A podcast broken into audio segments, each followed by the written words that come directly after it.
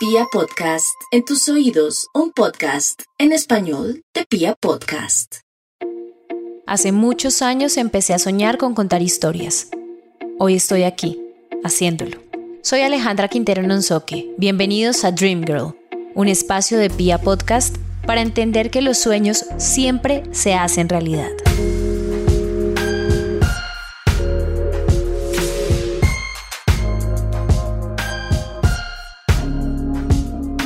La Gaita. Así le decían los amigos en el colegio y ahora es el nombre de su proyecto profesional. Apareció por primera vez en televisión en el 2002, año en el que se convirtió en una popstar y definitivamente no fue una estrella fugaz. Se dice de mis andares que tengo muy poca carne, que quien me escogió para eso, que es injusto que me pase. Múltiples producciones de televisión, cine, teatro, premios y mucha música convierten a Carolina Gaitán en nuestra Dream Girl de hoy.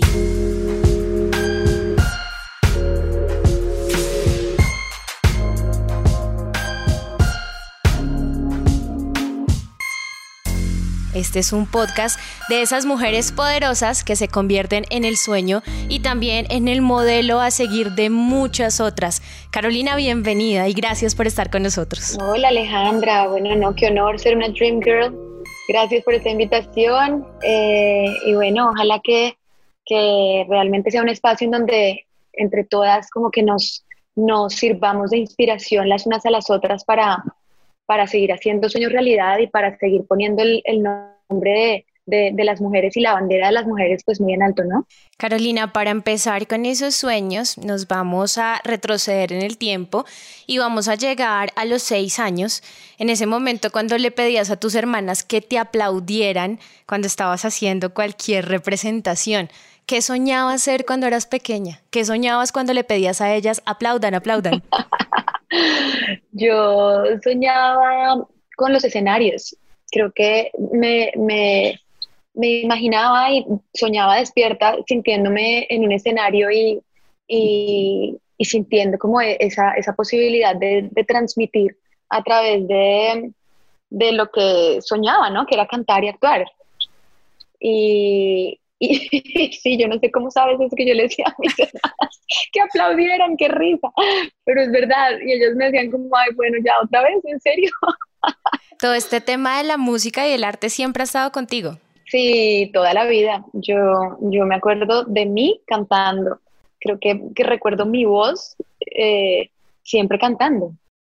¿Cuál fue esa primera oportunidad que tuviste de cantar ante personas, no solamente en el público de la casa, sino ante más personas? Y yo creo que la primera vez fue en el colegio, porque había unos intercolegiados y, y, y recuerdo que con una amiga nos inscribimos y, y empezamos a ir a, de hecho, a, a varios colegios, ¿no? Con, con unas canciones que escogimos. Entonces nos presentábamos en los teatros de los colegios y ahí fue cuando ya empecé como a, a, sentir lo que era estar en un escenario, escenarios pequeños, pero, pero recuerdo que me gustó desde el primer momento y que, claro, era supremamente tímida al principio y de hecho casi que ni le salía a uno la voz cuando uno se montaba en el escenario de los nervios, pero recuerdo que siempre me gustó mucho. Carolina, si tú piensas en una mujer que haya sido en un modelo a seguir para ti, ¿quién podría ser y por qué?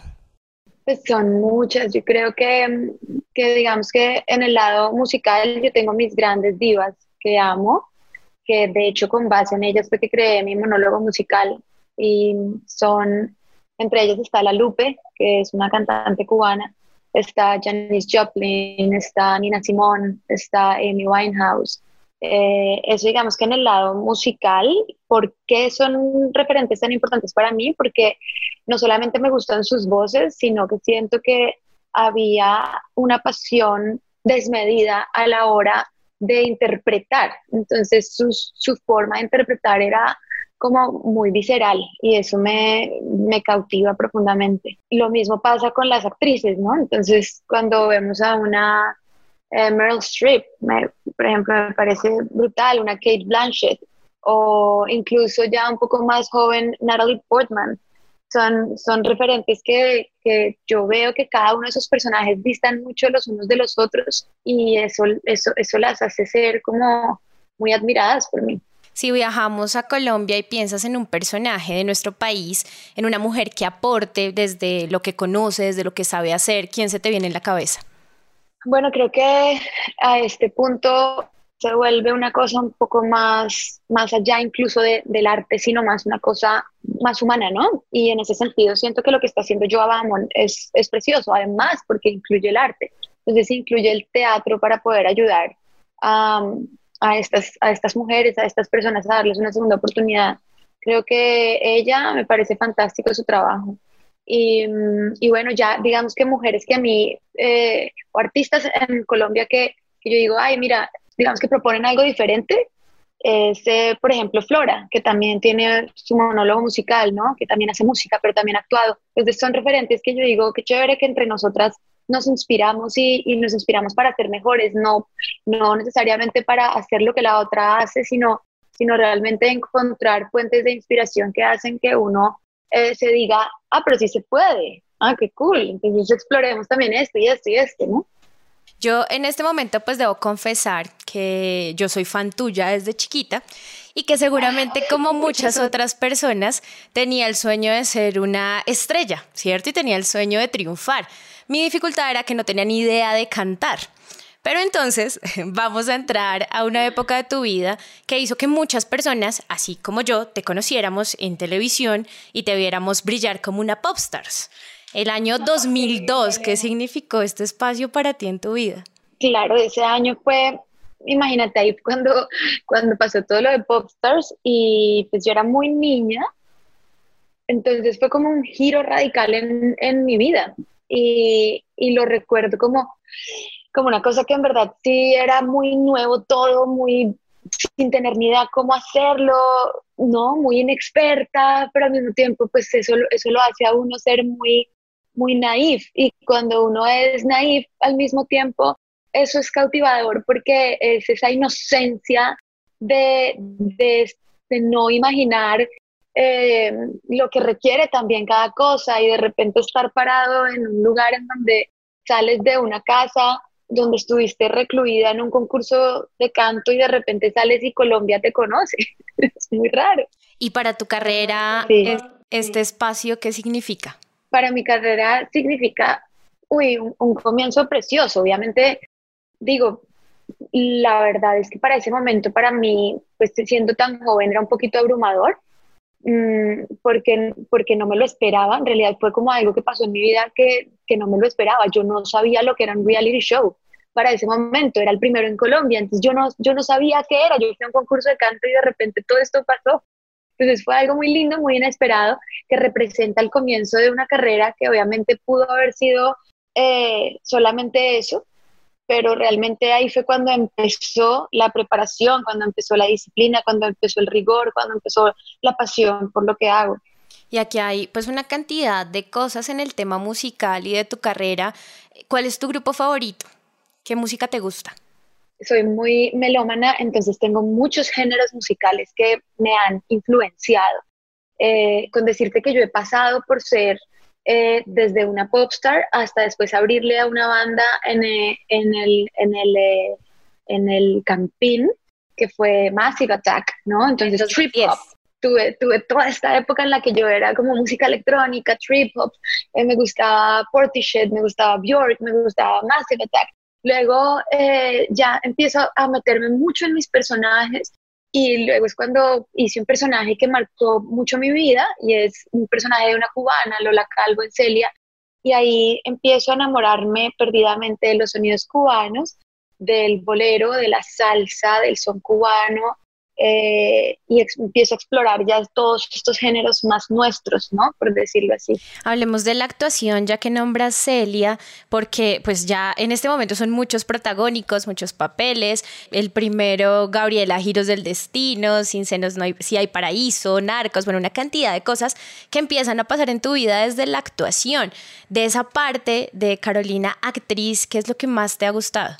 Uy, Aleja, mira que es que yo de verdad me siento como muy enamorada de, de la actuación, entonces no hay como un personaje en particular que uno diga, no, es que solamente este marcó mi vida.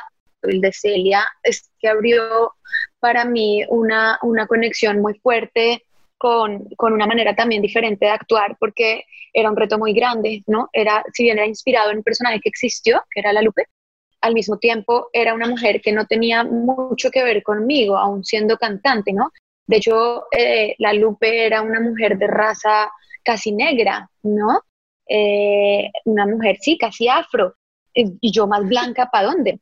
Entonces era como empezar a sentir todo eso desde otro lugar, ¿no? Poder demostrar que yo sí podía interpretar a una mujer incluso de otra raza, de, de, otra nacionalidad, de otro acento, de otro sentir, de otro respirar, de otro, de otro ser, ¿no? De, incluso de otra época, por supuesto. Em, eso para mí, por eso es que ese personaje y ese momento para mí es como tan especial.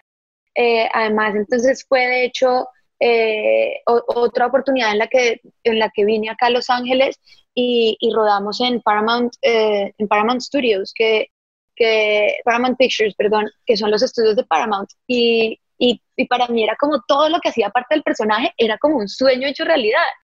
Entonces creo que sí, sí, ese momento a nivel actoral y luego pues eh, mi monólogo musical también. No, es que han pasado cosas muy bonitas actuando. Hablemos un poquito de ese monólogo musical, Carolina. ¿Cómo está constituido? ¿Por qué decides empezar a hacerlo? Imagínate que después de esto de, Celia, eh, yo quedé tan enamorada de Cuba, como ya te lo dije, a nivel musical y a todo nivel, que yo dije, yo quiero hacer un monólogo musical eh, para el teatro y me lo imaginaba súper íntimo, me lo imaginaba pequeñito, con, con un público súper cercano, íntimo, con un músico multiinstrumentista. Eh, y yo le dije al Teatro Nacional, les dije, yo tengo esta propuesta, quiero reunir mis grandes divas en un monólogo eh, y quiero hacerlo muy íntimo. Y me dicen, ok, ya lo escribiste, ya, ¿quién lo va a escribir? Y yo, lo va a escribir Johan Belandia. Y se me pasa por la cabeza a mí, pues para mí él es el mejor que hay en este momento en Colombia, el mejor dramaturgo, el mejor director de teatro, yo lo, lo, lo, admiro profundamente. Y les digo, Johan Belandia, pero ya hablaste con él y yo, no. pero, él lo va a Con él, y él lo va a escribir. me dicen, ok, eh, pues la idea está muy chévere.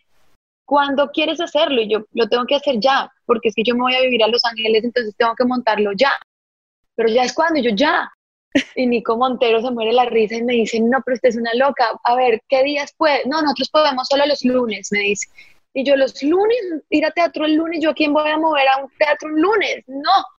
Bueno, listo, hágale. yo entonces agarré los lunes, pues mira que esto fue muy lindo porque Johan Belandia aceptó hacerlo. Finalmente conseguimos unos patrocinios fantásticos que se unieron a la idea loca. Finalmente lo hicimos siete lunes en el, en el Fanny Mickey y me llama luego Nico y me dice que ¿usted cree que ya se acabó vida? No, señora, ahora vamos a hacer una temporada de tres meses, jueves, viernes, sábados y domingos en la castellana. Así que si ya se fue para Los Ángeles, devuélvase por tres meses, porque vida sigue. Entonces, pues fue muy lindo, porque imagínate producir eh, y además eh, actuar un, un, un, eh, un espectáculo unipersonal que pasa de ser una cosa íntima a convertirse en un espectáculo con banda en vivo, con eh, cuerpo de baile, interpretando alrededor de seis personajes a través de la música. Fue otro momento actoral eh, y musical para mí que no tiene igual. Hay como muchos momentos en tu carrera que serían como ese sueño que a veces parece inalcanzable, que parece increíble y que seguramente muchas personas han tenido. Aquí hay otro que es el momento en el que te empieza a buscar la 20th Century Fox, llegas a Abbey Road a grabar y estás en la banda sonora de una gran película. ¿Esta experiencia cómo fue para ti? Uy, fue una locura también, porque yo es de esas cosas que literal, eso sí no me lo esperaba. Yo lo de vida lo busqué, lo guerrié y lo saqué adelante con un equipo fantástico, pero lo de, lo de The Greatest Showman no me lo esperaba para nada. Yo estaba literal en el camper porque estábamos grabando y tuve un minutico eh, entre una escena y otra y veo que me, me buscan por, por, por, Twitter y me dicen, hola, Caro, eh, somos 20th Century Fox y queremos que tú vayas representando a Colombia a Londres para ser parte de la banda sonora de esta película. Y yo, ay, esta es una pega. Pues porque a uno no lo buscan por Twitter. no pasa. esas cosas no pasan. Y yo, ay, no es una pega. Y no le paré bolas, ni siquiera respondí, porque me imaginé que era mentira. Eh, además, no sé por qué no tenían el, el, verificado. Entonces yo dije, no, esto es mentira. Entonces me llama, eh, yo veo por la noche un resto de llamadas perdidas de mi manager, que como estaba grabando no respondía. Carolina, que usted no les contesta por ningún lado, que yo la he llamado todo el día, que es que es esto, que usted va a representar a Colombia, ¿qué tal? En Londres. Y yo, no, en serio, Mari, no te puedo creer. Y ahora, no hay que pedir los permisos en Fox porque usted se va, pero se va como sea. Y yo grabando, yo, pero ¿cómo me van a dar ahora el permiso? Bueno, mira, esto fue así la locura total. No sé cómo hice, pero fui y volví en tres días a Londres grabando en la mitad de las grabaciones y fue espectacular. Estuvimos con Hugh Jackman, eh, con Kiara Cero, estuvimos en los estudios de Abbey Road Studios, donde ha grabado, donde ha grabado no solo los Beatles, sino una de las, de las mujeres que te digo que, que amé con locura, que es Amy Winehouse, eh, artistas también como Adele, los grandes. Entrar ahí, yo era, ¿qué es esto tan enorme? Empezando, las consolas de, de sonido de producción eran eternas, gigantes. Yo veía todo esto y te lo juro que literalmente un sueño eh, inesperado hecho realidad. Todos estos sueños hechos realidad nos llevan también a tu proyecto personal, La Gaita. Primero, ¿quién te dice La Gaita? ¿Por qué sale este nombre? Porque en el colegio me decían Gaita por Gaitán. Entonces, eh, sí, nosotras como que le decíamos, no sé, a una amiga que era de apellido Brando, nos decíamos, casi no sé por qué como niños nos decíamos por los apellidos. Brandon, es que, y, y a mí Gaita. Y como que nunca lo asocié tanto hasta que empecé a hacer música y dije, yo tengo que, o sea, este tiene que ser mi nombre musical, eh, es la gaita. Y pues además, eh, cuando saqué Que no se dice de mí, que fue mi primera canción eh, de mi autoría, cuando empecé ya a sacar el proyecto musical, dije, yo quiero que además tenga gaitas. Entonces, que, que empiece a sonar la canción, que empiece Que no se dice de mí y que entre con una gaita. Entonces, bueno, creo que esa fue como el, la, la, la marca y el sello de inicio para mi proyecto musical.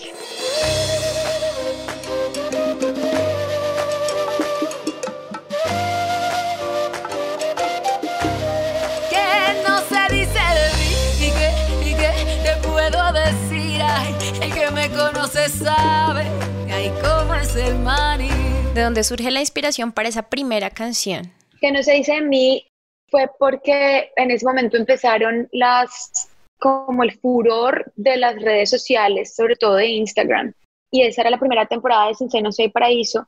Y, y, como que de repente esa serie llegó a tantos, a tantos lugares, a tantos países, a tantas personas latinas alrededor del mundo, que se volvió un boom en, en, en Instagram.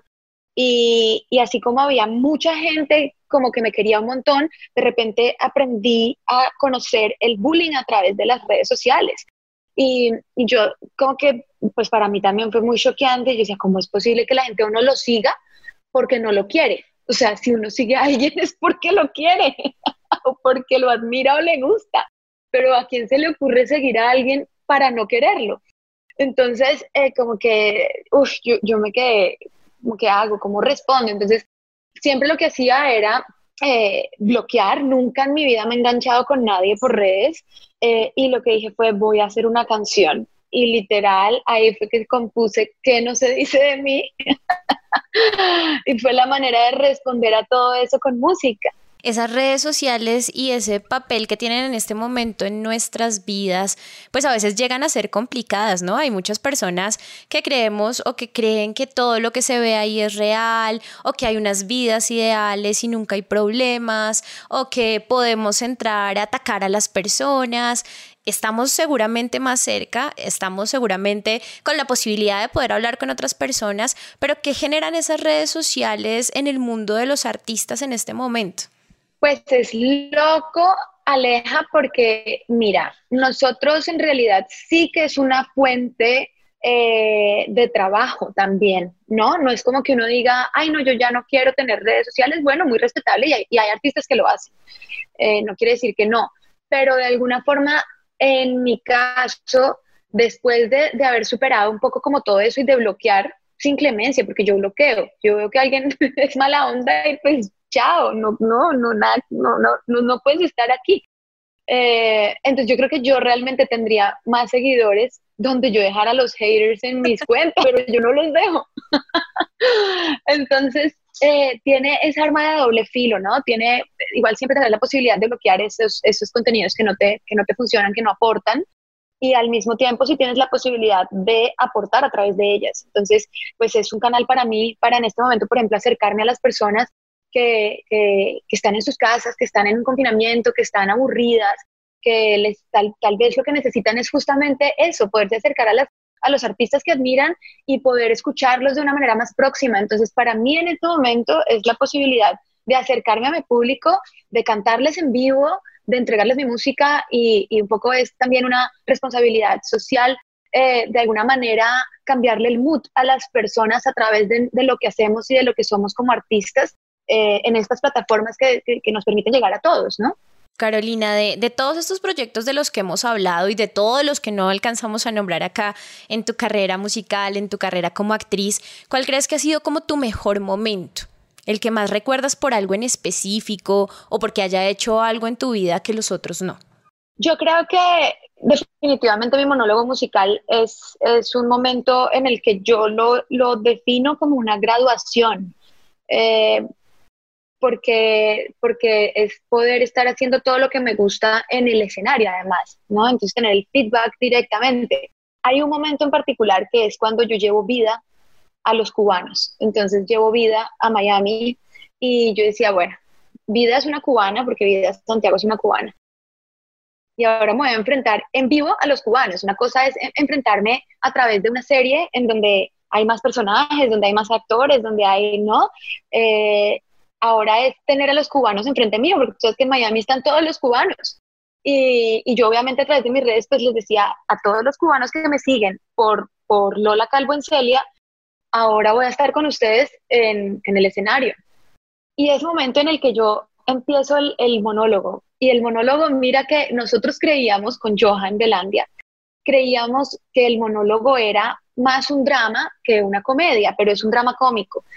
Y cuando llego a, a Miami y empiezo a hacer el monólogo, mira, desde el minuto uno, esta gente era en el piso de la risa del calibre que yo no podía seguir hablando, me tocaba parar, aquellos paraban de reírse porque no, no me escuchaban de la risa que había colectiva en todo el teatro.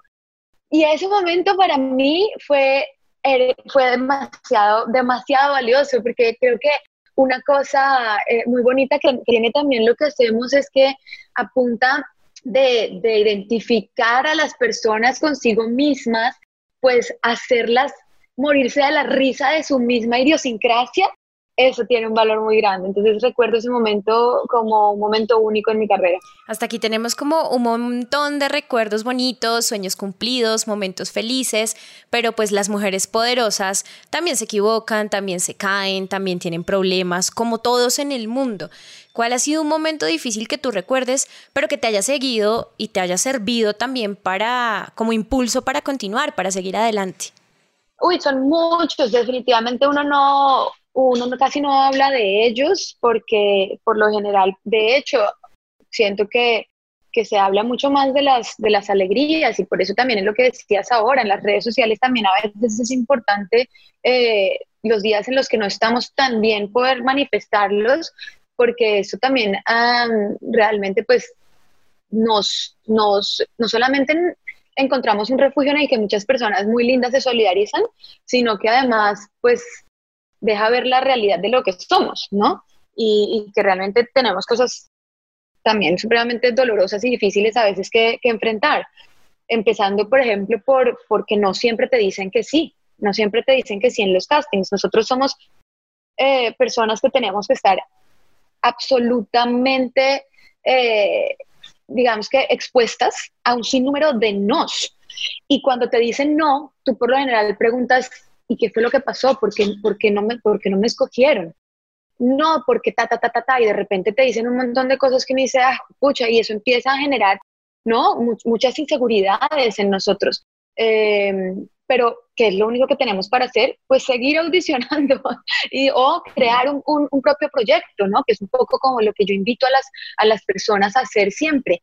nosotros estamos, si bien en una dinámica en la que siempre tenemos que estar eh, sujetos a la aprobación de otros, pero, pero también es muy bonito apropiarnos de, la, de la certeza de que sí se puede hacer sus propios proyectos, de que uno puede sacar adelante sus propias ideas.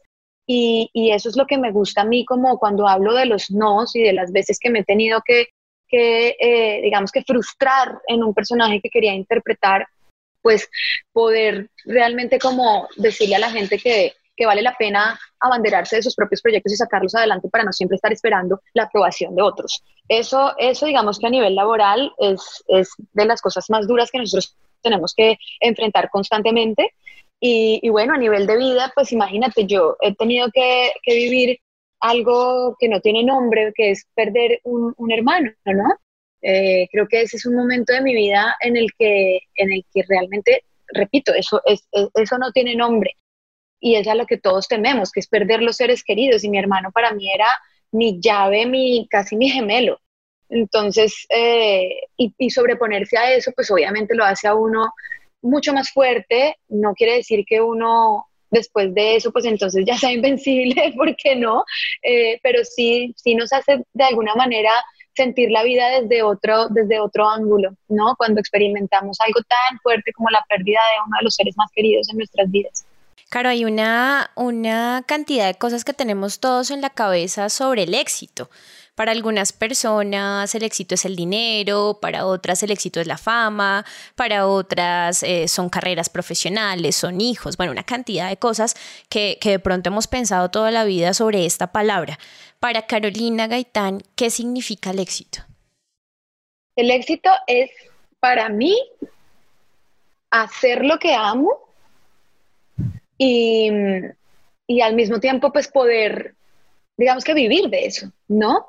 Eh, pero no me imaginaría, digamos que recibir eh, dinero a través de algo que no ame o a través de algo que no me apasione o a través de algo que no sea lo que yo siento que, que tengo como misión de vida, ¿no? Yo siento que, que cuando tú logras vivir de lo que tienes como misión de vida, además porque se tienen que unir no solamente algo que te apasione, sino que además tenga un propósito, ¿no?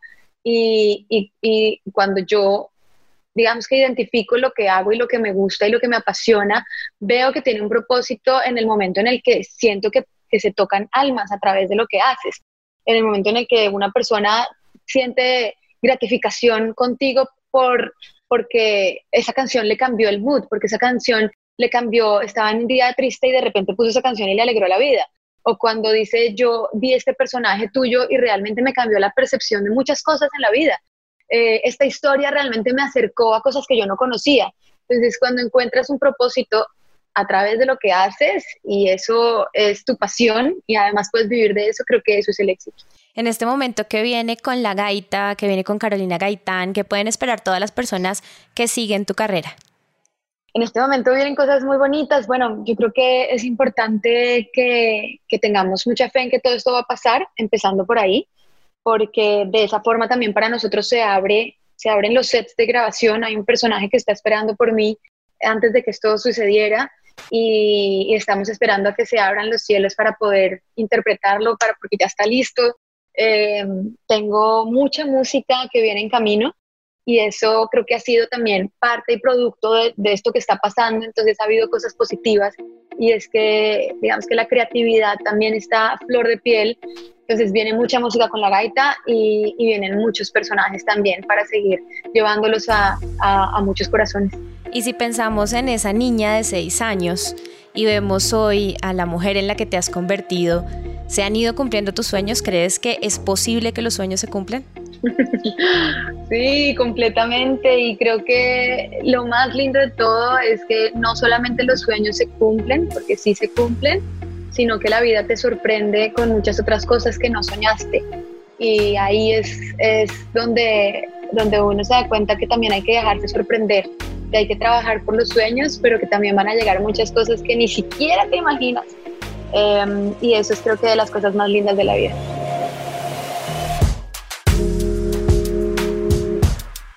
Caro, gracias por acompañarnos en este espacio y por ser una muestra de esas mujeres poderosas que definitivamente trabajan porque sus sueños se cumplen. Ay, gracias, Aleja, qué linda entrevista. Muchas, muchas gracias.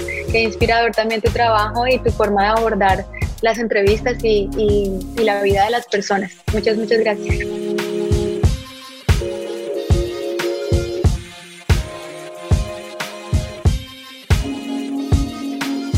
Dream Girl, un espacio de Pia Podcast para entender que los sueños siempre se hacen realidad.